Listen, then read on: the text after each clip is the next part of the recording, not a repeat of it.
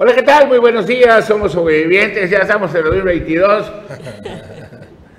Les presento a mis compañeros y mis amigos con Pablo Hernández. Tipo hologramas, ¿verdad? Buenos días a todos, feliz año nuevo, me da mucho gusto saludarte César, Paula, por supuesto a ti Carlos y amigos que nos ven en toda la península de Yucatán. Muy buen, feliz año 2022 a la licenciada Paula González. Hola, ¿qué tal, Carlos? Buenos días, Juan Pablo, César, qué gusto estar con ustedes este inicio 3 de, 3 de enero eh, de 2022 y bueno, también con el inicio de clases, ¿no? O sea, virtuales, pero ya iniciando las clases de educación básica al periodista César Casilla. ¿Qué tal, Carlos? Muy buenos días. Buenos días, Juan Pablo, Paula. Muy buenos días. Y por supuesto, muy buenos días a usted que ya está aquí con nosotros. Estamos iniciando la semana y también iniciamos este año 2022 con mucha información para compartirle los próximos 60 minutos. Bien, pues iniciamos con Pablo. Sí, fíjate, Carlos, eh, hace un ratito recibí una llamada de gente allá en el, en el Boulevard Bahía. Me dijeron, oye, Pablo, ya cerraron el Boulevard con las obras que se hacen de la remodelación. Y evidentemente ya algunos restaurantes ya quedaron encerrados entre lo que se está haciendo de estas horas. Uno de ellos es Almina y ahora la pregunta es, ¿cómo le van a hacer para reactivar la economía? Porque esto va a durar hasta el 30 de marzo del 2022, es decir, en 90 días, pero ahí está, son imágenes de hoy precisamente, y ahorita va a ver usted cómo ya eh, el restaurante Alminas, ahí está el final, ya lo, lo bloquearon, ahí está, los cierres de calles, y esto viene eh, paulatinamente, además del cierre de este sector, que va a afectar evidentemente a los empresarios.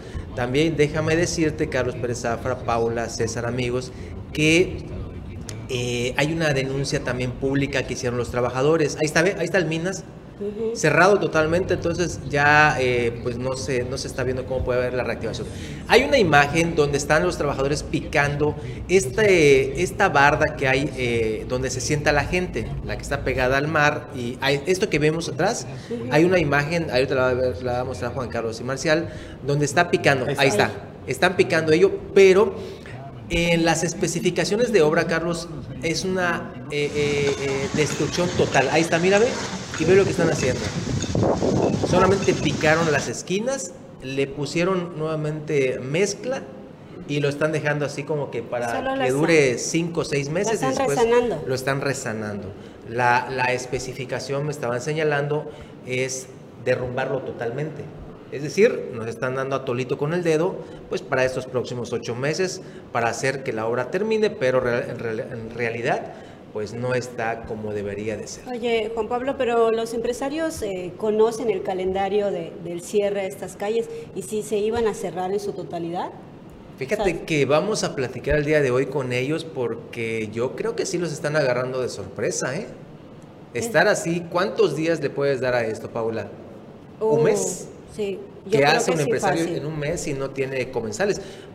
Eh, eh, la gente cuando quiere ir a desayunar, por ejemplo, particularmente al Minas, ve que está cerrado, no va.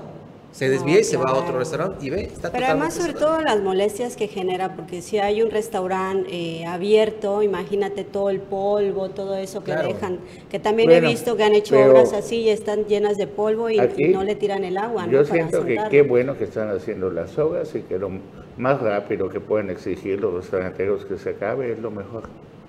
Porque si se, podían estacionar allá cerca de Sams y caminan una esquina, total, está delicioso, Almina. Sí, sí. En un momento dado. Yo creo que va a tener solución, Juan Pablo, lo más, más pronto de lo que te imaginas. Oye, y, y, otra cosa que también estamos viendo, los camellones. Aquí lo dimos a conocer en un malet político, la destrucción de los camellones antiguos pues sigue dándose para colar nuevamente camellones en el mismo sitio. O sea, no, no entiendo el razonamiento de las no pudo explicar William Corrado bien lo que iba a hacer. Y al, no, al no explicar bien, crea confusión y crea especulación. Lo que debió de haber hecho William Corrado, que le dio muchas vueltas al asunto, es hacer una explicación de lo que sí iba a ser en realidad. Ahí no hay ciclopista, no hay ciclovía, ni para trotar, ni para nada. Ojalá que don William acepte una invitación para que nos explique de qué se trata, cuánto tiempo y todo, y con eso evitamos especular cosas. Sí, es, sí, es una obra súper importante, ¿no? Aquí se ha hablado muchísimo de ella, supuestamente es la única, hubo una Digo, es la única Claro, que, que, se está viendo en Chetumal, ¿no? Es realmente la única que estamos viendo en Chetumal, pero... Eh, habían comentado que se había presentado a, la Canaco, me parece, se presentó a las cámaras empresariales. Bueno, pero, pero, es que los líderes de las cámaras se ven en el gobierno en turno y le tienen que pedir permiso. Oye, gobernador, o gobernadora, tenemos, queremos poner a fulanito de líder, ¿está bien? ¿Qué opina usted? Presenta a las cámaras, no presenta a toda la ciudadanía, es solo un sector de la población y muy pequeño, ¿no? Entonces yo creo hasta los líderes se, pues, se convierten en falta ciudadanizar las obras, o sea, que nosotros conozcamos precisamente de qué se trata, porque nos inquieta mucho el estar observando que se hacen trabajos de rezanes, este, de, de lugares en donde nosotros pues apreciamos como ciudadanía que están en muy buen estado y que bueno, terminan rompiéndolos para sustituirlo por algo menor. O sea, esa obra y, el importe que representa sobre todo, pues que, se está dando aquí en Chetumal, como bien decían, bueno, es que preferíamos que las calles no las rehabiliten porque están fregadísimas las calles en Chetumal, pero bueno, se está haciendo una obra importante y precisamente dada esa importancia, yo creo que hay que ponerle seriedad, hay que conocer los tiempos de ejecución, este, que no afecte la economía cerrando las calles para estos restaurantes y si se hace, que se haga en el menor tiempo posible. O sea, que se vea realmente una, una obra de calidad y una obra bien planeada.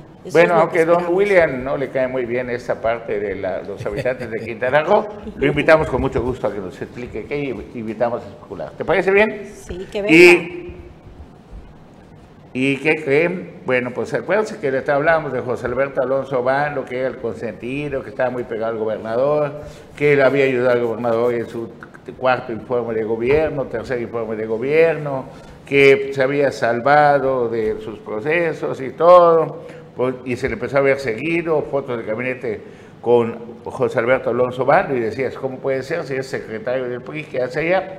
Pues cambiaron de secretario del PRI y buscaron, le vamos a ver la imagen, Candy Ayuso, y nombran a Pedro Flota como secretario. Y la verdad, más vale malo por conocido que nuevo por conocer. No hay otro, sí, tristemente no había otro. Y nombraron a don Pedro Flota, que tiene toda la experiencia, ha sido... Yo me acuerdo de Pedro Flota cuando cargaba pendones y pegaba los pósters y empezó desde el Frente Juvenil junto con Humberto Gámez Centeno ah, y otro Taleno y otros más. O sea, que, si alguien tiene tatuado en su corazón y no le ha ido mal como priista, es don Pedro Flota Alcocer.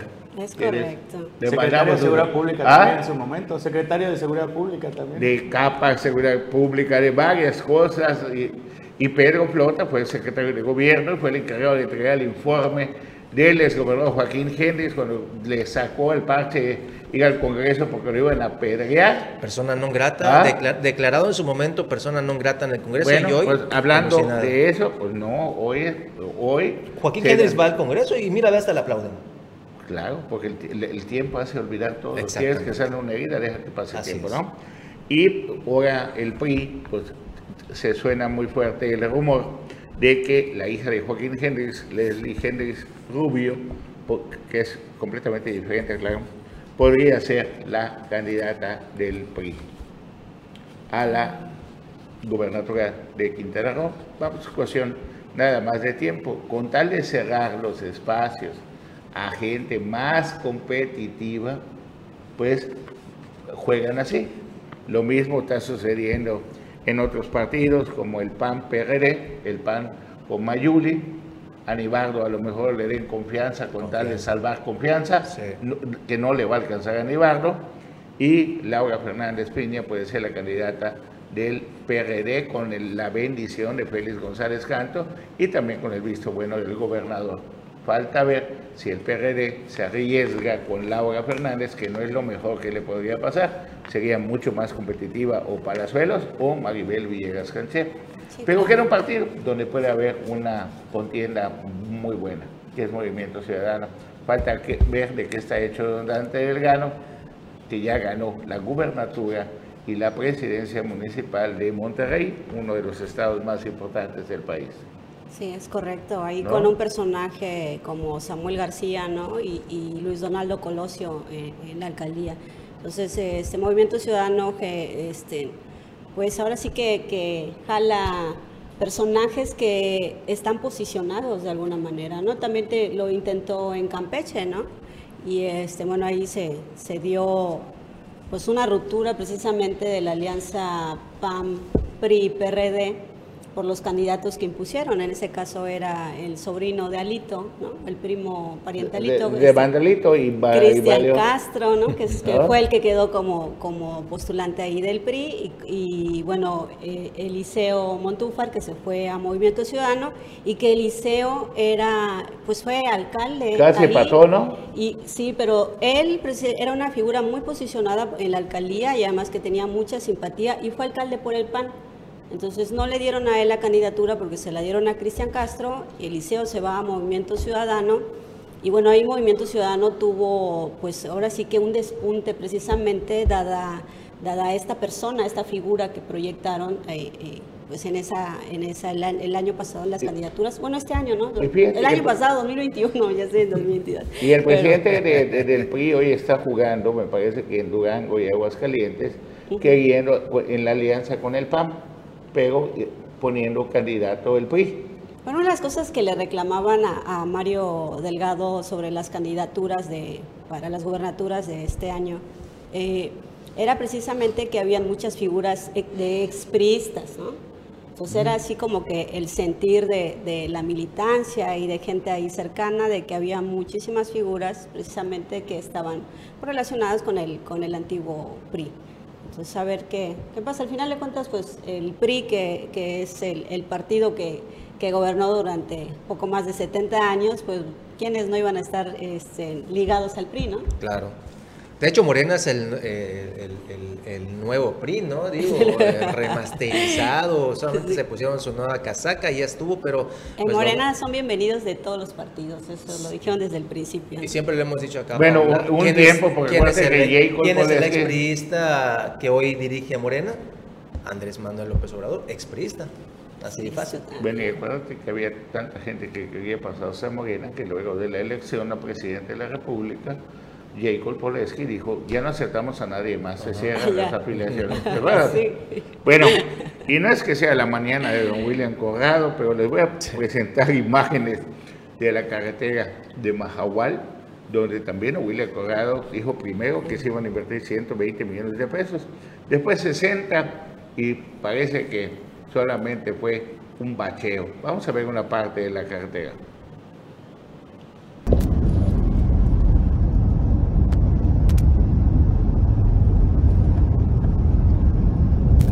Pedacito de la carretera y son cuando mucho 3, 4 kilómetros del kilómetro 55. Y se supone que ahorita los trabajos están suspendidos, ¿no? Hasta el próximo 8, 8 de enero ya vuelven de nuevo a, a, iniciar con estas, estos trabajos ahí en la, carretera, porque lo que dijo el secretario de la Pública que era para evitar lo que son accidentes durante esta temporada vacacional, pero al final de cuentas, pues vemos que eso... Y ese es, otro, amiga, ese, ese, fue la carretera que iban a componer.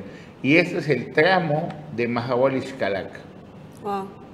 O sea, ya el monte ya cerró prácticamente. La carretera ¿eh? no, no, le da mantenimiento, no le da absolutamente nada y lógicamente eso va a causar accidentes. ¿No tendrá terrenos por allá William Conrado? Sí, porque seguramente... Ojalá que tengan todos terrenos, dice para que limpiar, de Nieto, de todo, pero que van inviertan, por la playa. Que inviertan por ahí, ¿no? Ah. Para que, que, inviertan por ahí para que les dé cariño hacer ahí Bueno, pero para esto, Mahahual, Mahahual, creo que ya me ves momento de un corte, me parece bien. A ver, querida producción, ¿ya? Bueno, ahorita regresando el corte les voy a mostrar parte de cómo estaba Mahahual este año fin de año. Bien, gracias por seguir aquí con nosotros este lunes 3 de enero del 2022 y nos llegan imágenes de Mahahual y denuncias de que a pesar de estar Mahahual lleno, vamos a empezar con las imágenes de cómo estaba Mahahual, parte de Mahahual esta, ese fin de año. Vamos a ver, estas imágenes fueron captadas el día había un crucero. Bueno, ahora la parte de los restaurantes, y mira, ve cómo estaba Mahahual, la gente caminando en el malecón. De hecho, no había reservaciones. No, había, reservaciones. O sea, no había habitaciones disponibles. La gente bañándose. Diga, los restaurantes. lleno, eh, qué bueno. Lleno de Mahahual. Abuso en algunos restaurantes de que cobraban doble propina, servicio oh, en algunos restaurantes. Hay de todo, se tienen que unir los... Bueno, estas son las imágenes de un majahual lleno.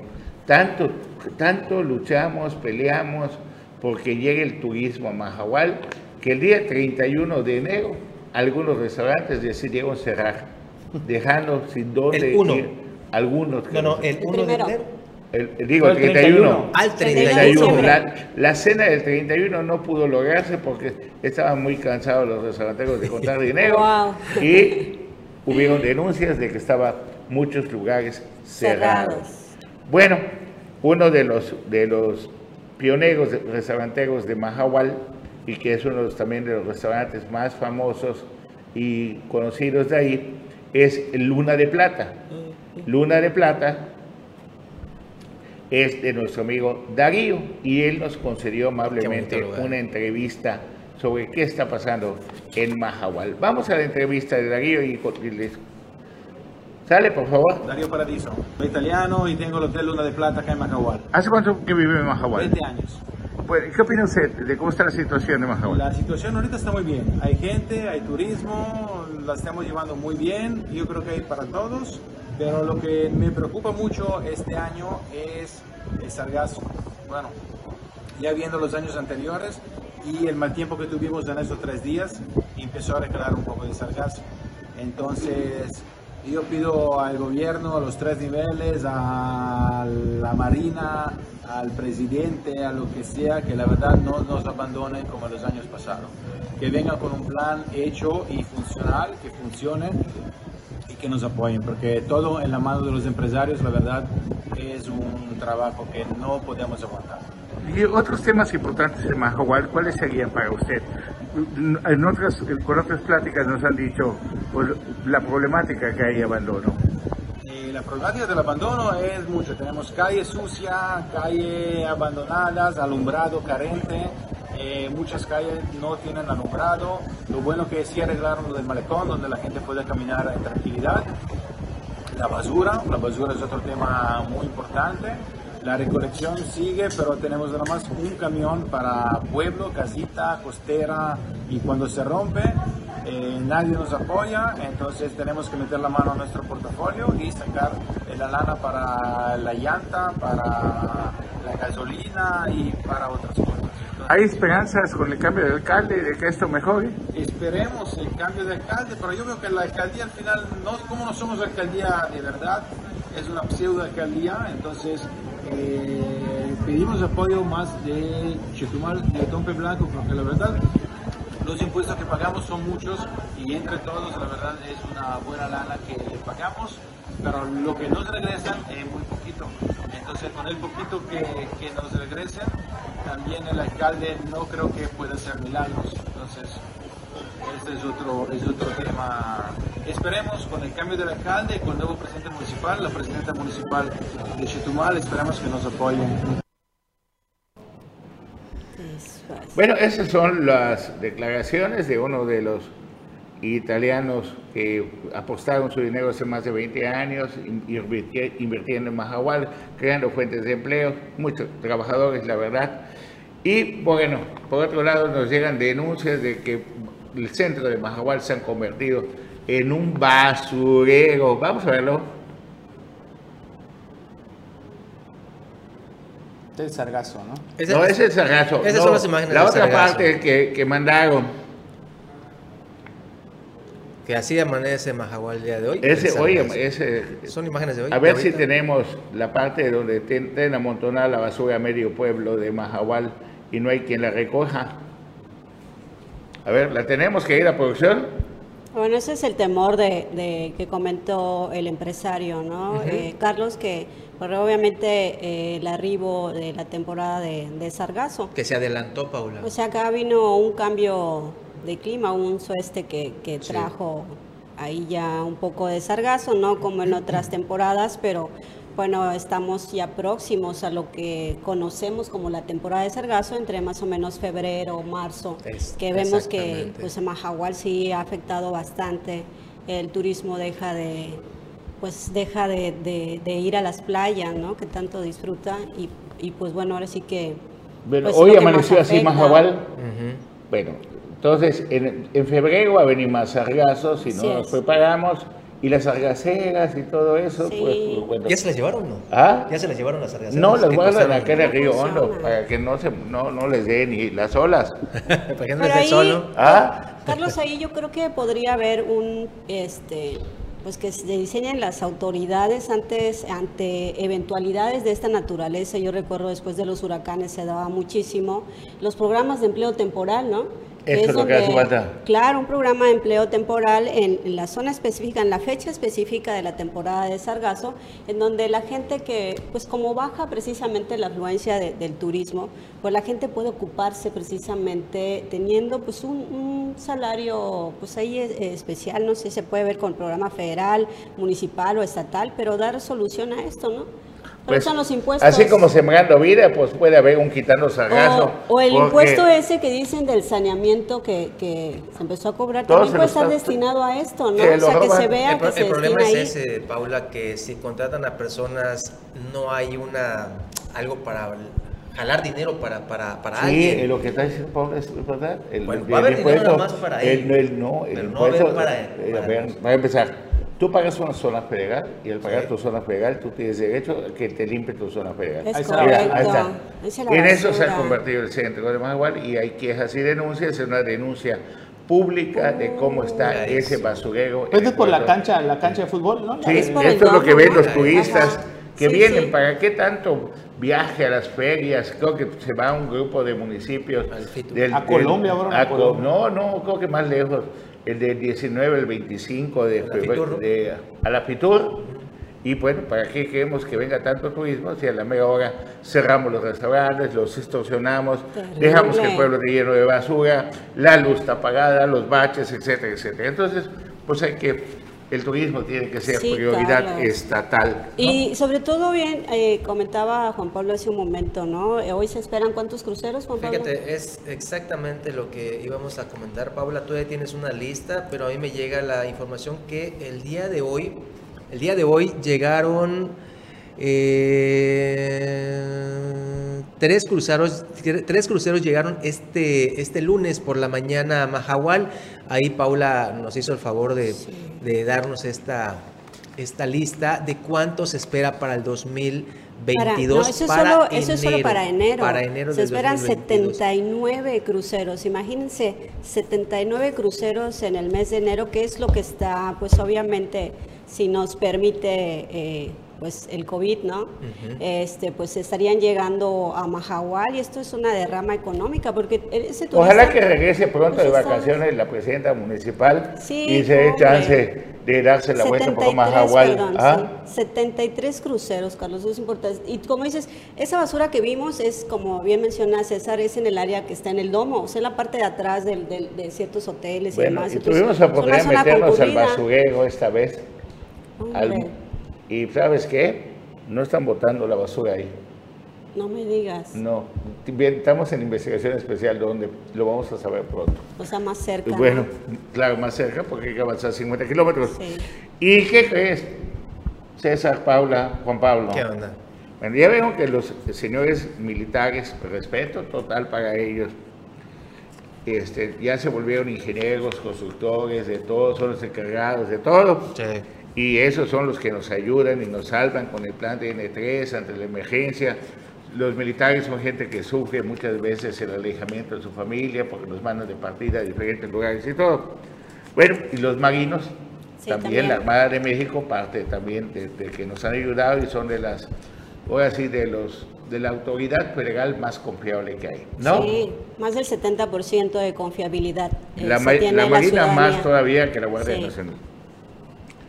Pues, ¿qué crees? Pidieron 500 millones de pesos para, para crear algo que se llama Tours Almirante. Ah, caray. Consiste en comprar tres barcos para llevar tours a San Juan de Ulúa. ¿Cómo? ¿La Marina o el Ejército? La Armada de México pide presupuesto de 500 millones de pesos, según la columna del periódico Reforma Wow. Entonces se van a volver los marinos, digo, los, los de la Armada de México, prestadores, de, servicios turísticos. Se llama El mundo está de cabeza o El mundo al revés. Eh, ambas. ¿Ah? Ambas. O el mundo está loco ya, ¿no? Es, es mucha. Eh, eh, ya, ya el ejército tiene diversas. anteriormente veíamos que. En la columna Templo Mayor del periódico este, Reforma, que le agradezco muchísimo a nuestro amigo don Fernando Mora, que siempre está pendiente de compartirnos información muy, muy importante. Entonces, aunque usted no lo crea, ¿te imaginas? A ver si ¿No es de Santos Inocentes, Carlos? No, no es de Santos Inocentes, es la portada de hoy.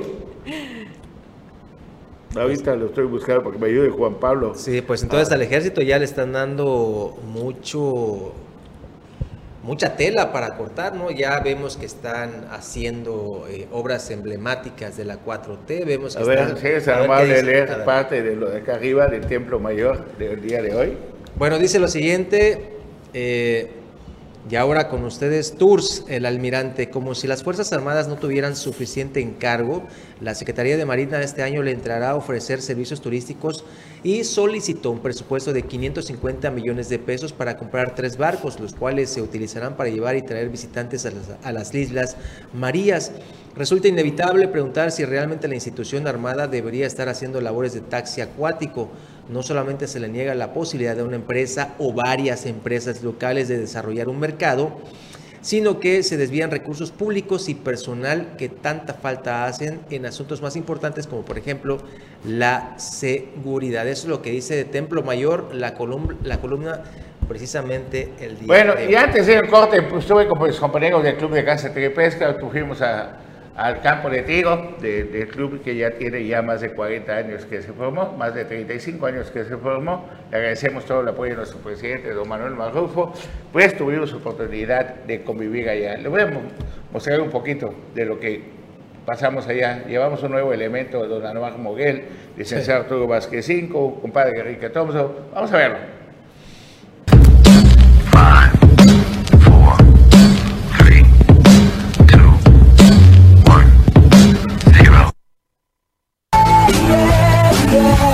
Saludos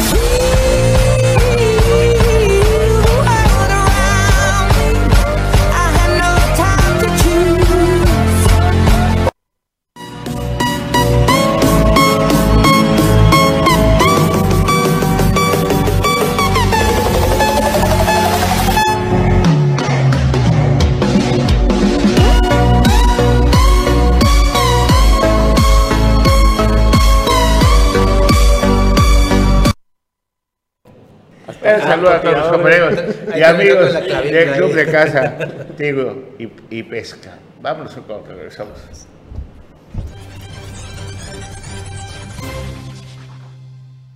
Bueno, pues ya estamos de regreso y Paula, fíjate que también nos envían imágenes desde Playa del Carmen por el tema del sargazo. Es, es impresionante cómo esta alga marina está llegando a Quintana Roo en estas épocas, cuando se esperaba específicamente para febrero o marzo. Allá en Playa del Carmen también la situación, mira, ve. Las playas, vean el final eh, de las imágenes, cómo están quedando. Así está Playa del Carmen también el día de hoy. El sargazo, volvemos a lo mismo. Ya tenemos varios años con esta alga marina que año con año está llegando a las costas de Quintana Roo los presupuestos siguen dándose, pero vemos que todavía no hay una estrategia en concreto para paliar, para disminuir la llegada de ello o para hacer algo que mitigue, aminore las afectaciones a todos los prestadores de servicios. Sí, ya, ya, es para tener este, pues ya estrategias específicas, ¿no? Y más sabiendo que el clima pues se comporta de manera típica ya los últimos años, ya este, vemos que pues ahorita eh, prácticamente fue el 30 a 31 de diciembre que, que se dio este arribo de sargazo y, bueno, fue en toda la costa del estado. Entonces hay que estar atentos a, a estos eh, pues fenómenos naturales. Pues es que la única estrategia es el presupuesto para el empleo, de ponerlo de otra manera. ya vimos que fracasó y lo dijimos en esta mesa. Las lanchas. Las lanchas sargaceras eran para la lechuguía y los lagos, no para el mar Caribe. Fracasó aquel barco que iba a recolectar el sargazo en alta mar de la marina y todo. Sí, para hacer una foto y un comercial y todo. Entonces, si vemos que todo eso fracasado, la única manera es un presupuesto, así como lo hay para Sembrando Vida, pues también que exista para recoger sargazo y que los ayuntamientos se dejen de estar desviando recursos que se pagan por la zona federal y por el saneamiento, por, para, eso debe de ser. Pero en todos los municipios se están cociendo habas y la esperanza en algunos causa también pues algunas decepciones. Y ahorita esta semana salió la denuncia de que en el municipio de Solidaridad los negocios de la recolecta de basura se están haciendo sin licitación. ¿Ah? Y los dos regidores que eran los que más, y también viene un préstamo de 20 millones de pesos.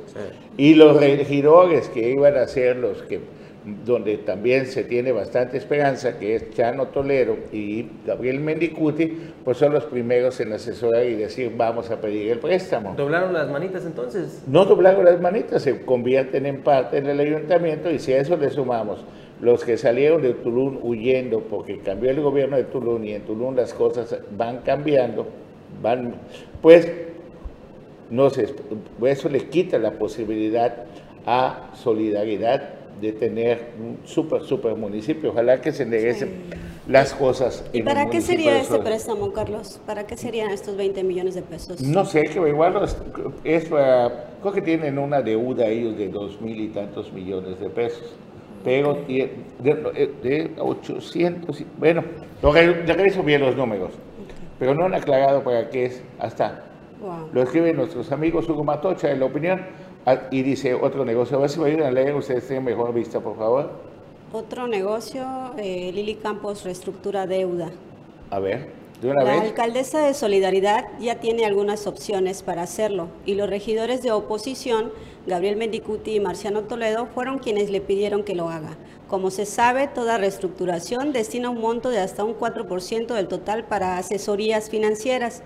En el caso de Solidaridad, eso es un monto superior a los 20 millones de pesos. Esta semana, la alcaldesa neojoaquinista enfrentó un escándalo por entregar sin licitación un contrato de más de 350 millones de pesos a una empresa sin experiencia en la recolección de basura.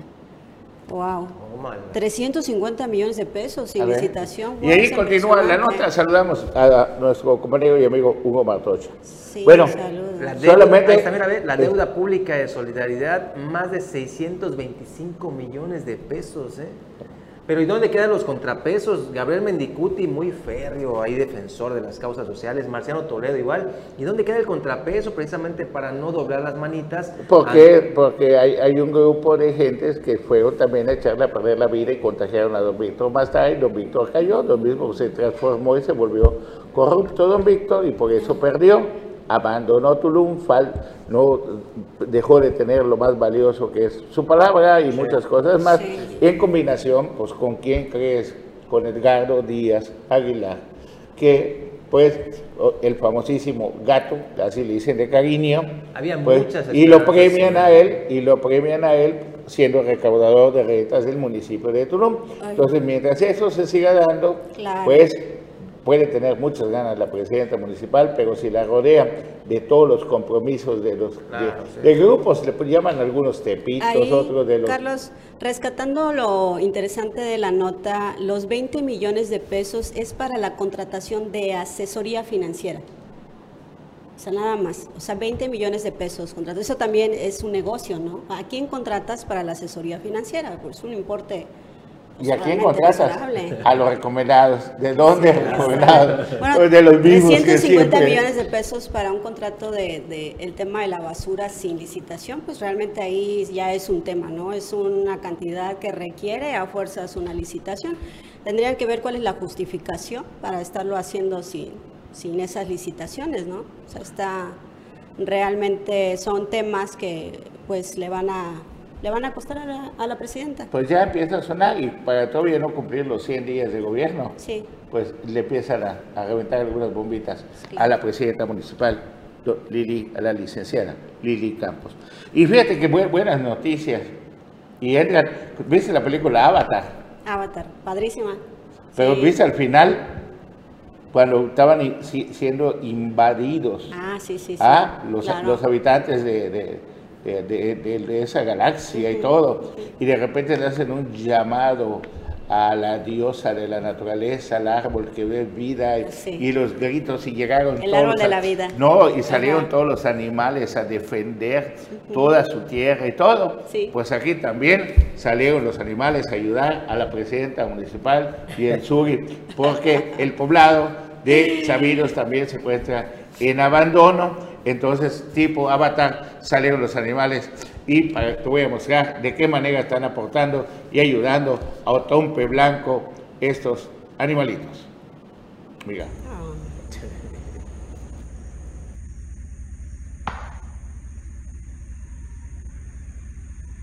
Todos cómo están ayudando. ¿Ah? Podadoras están limpiando. Podadoras naturales, eh, sin dejar de mencionar que los de servicios públicos municipales son nuestros verdaderos héroes que antes del amanecer ya están limpiando la ciudad. Un abrazo, un agradecimiento a todos ellos. Y con esta imagen, pues imagínate, ya tenemos ayudantes. Qué bonita naturaleza. ¿Esto dónde es? Eh, eh, Esto es en el poblado de Sabinos, ah, de la Ribera de Riondo. Ahí te voy a agregar unas fotos, unas fotos allá con varios, pude saludar a varios amigos.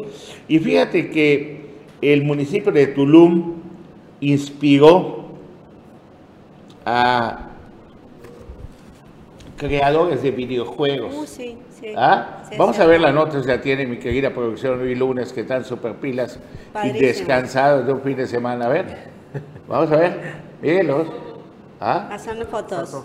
¿Viste la foto? Sí. Muy bien. Es que nuestro estado es maravilloso. A pesar de nuestras autoridades. Aguanta los embates de los gobiernos de nuestro estado. Y el sargazo era algo que se veía venir, pero mira, miren las fotos. Precioso. ¿Ah? Precioso, qué padre, ¿no? Tulum, realmente todo, todos los lugares, todos los rinconcitos del estado son maravillosos y es padrísimo que lo tomen en cuenta para este tipo de cosas que se quedan ahora sí que, lo pueden conocer pues este, a través hasta de videojuegos, ¿no? Y también tenemos una nota de nuestro compañero amigo eh, Jesús Amador que escribió hoy que si en su portal de noticias Quintana Roo Express que si tendrá Leslie Hendrix la, los atributos suficientes para poder levantar al PRI. A ver si alcanzamos a leer.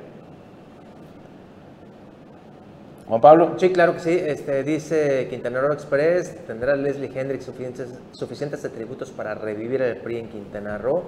Luego que la dirigencia nacional del PRI decidiera ir solos en los próximos comicios en el estado, ahora corre fuerte el rumor que una mujer sería su candidata a la gubernatura y que hasta hoy, bueno, hasta el sábado 1 de enero, Leslie Hendrix Rubio lleva la mano.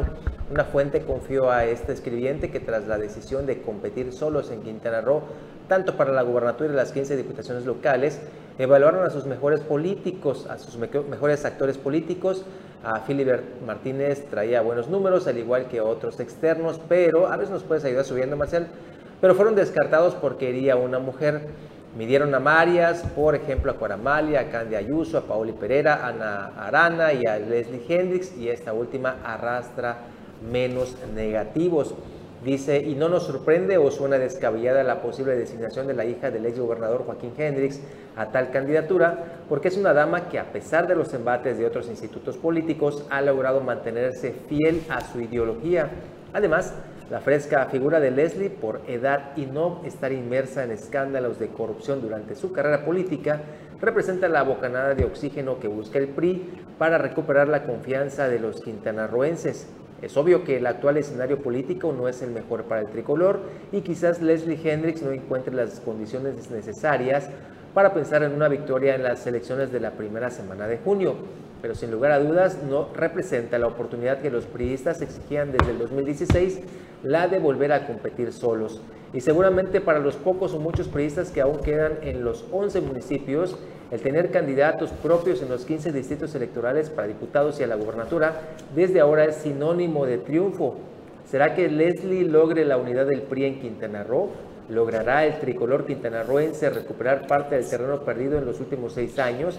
A título personal, presumo que les irá mejor solos que mal acompañados. Tiempo al tiempo. Bueno, vamos a corte, regresamos a recta final de Moleto.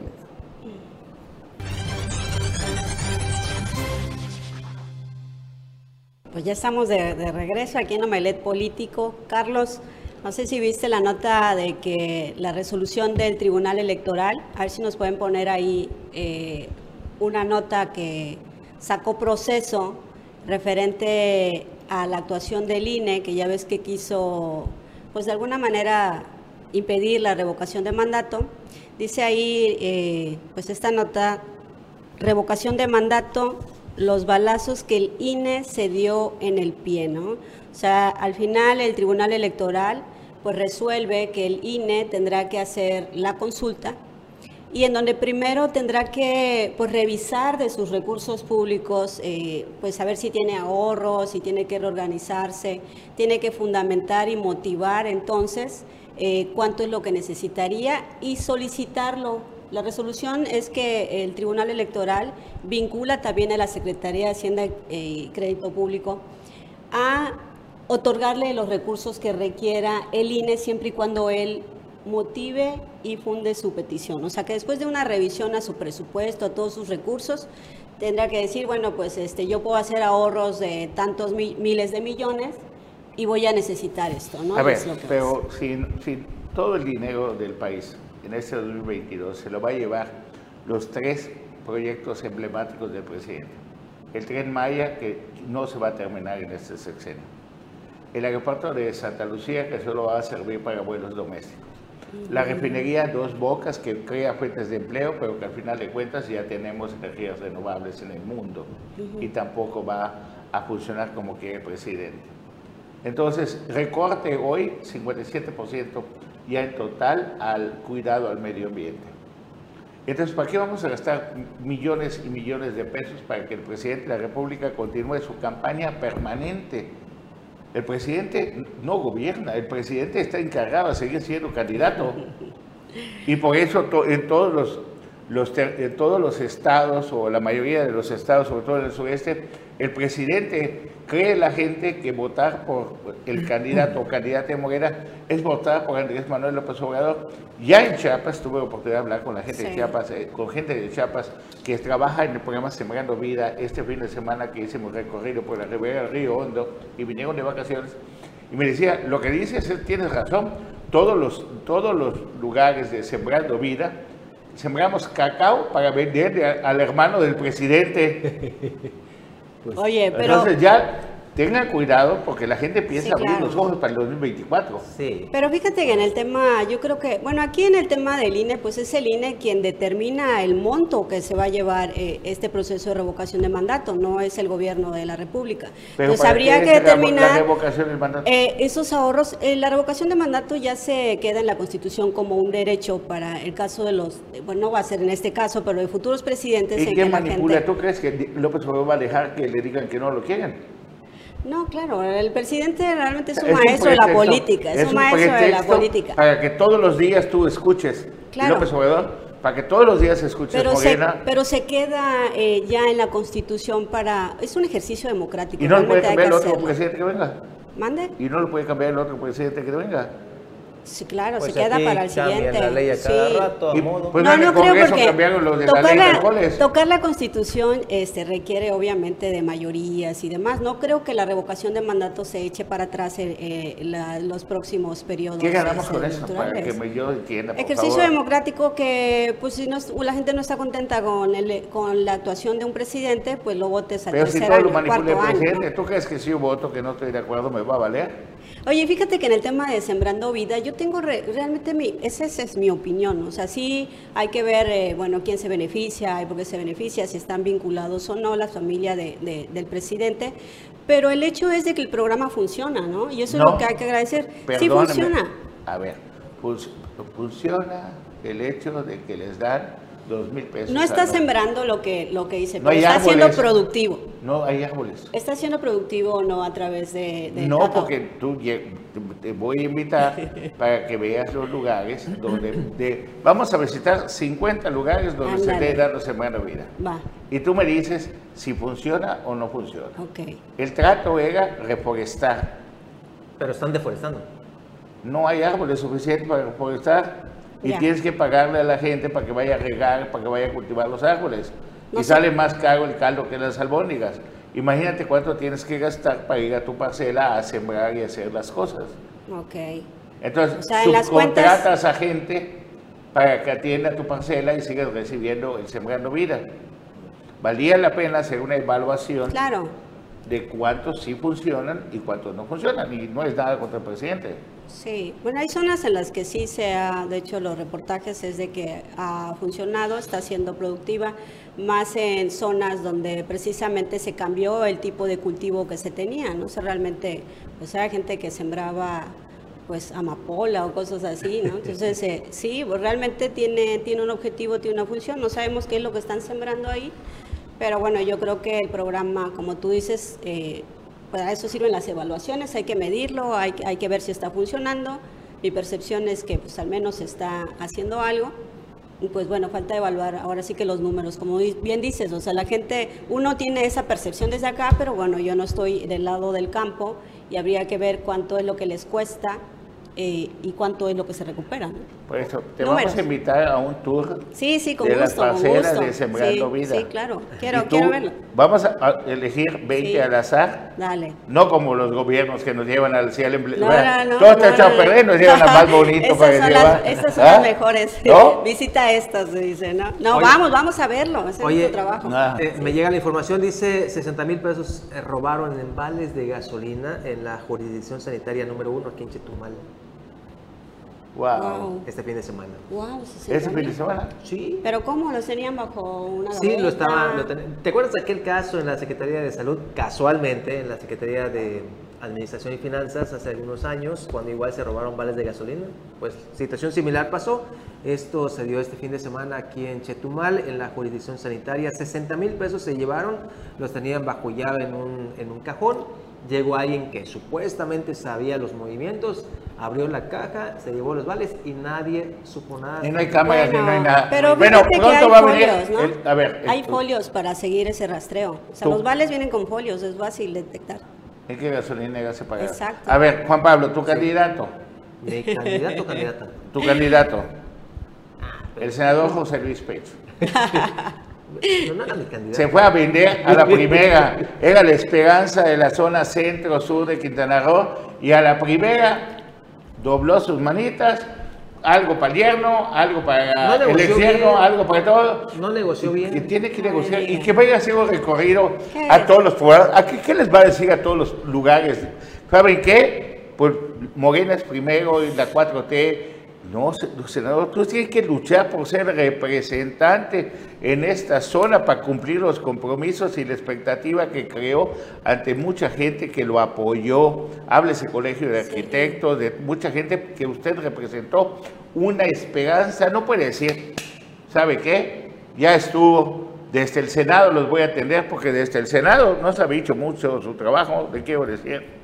Es que el senador ah. tiene, pues obviamente es un morenista, ¿no? Hasta candidato precisamente. Sí, pero hay de morenistas o morenistas en todos lados y no puede ser que porque seas morenista la, entregues tu corazón tan rápido, por no decir otra cosa tan rápido, ¿no? Vamos, este, para todos los que me preguntan la salud de mi padre, ahí va, con el amor de mi mamá y, la, y, con la ayuda de Dios sobre todo, va saliendo adelante. Me tuvo porque ah, tomamos una foto con él este fin de año. Ese es el doctor Carlos Pérez Quintal. Este, ahí vamos, padre mío. Bueno, pues muchas gracias a todos los que ven Noveles Político. Hasta mañana. Hasta mañana, buenos días.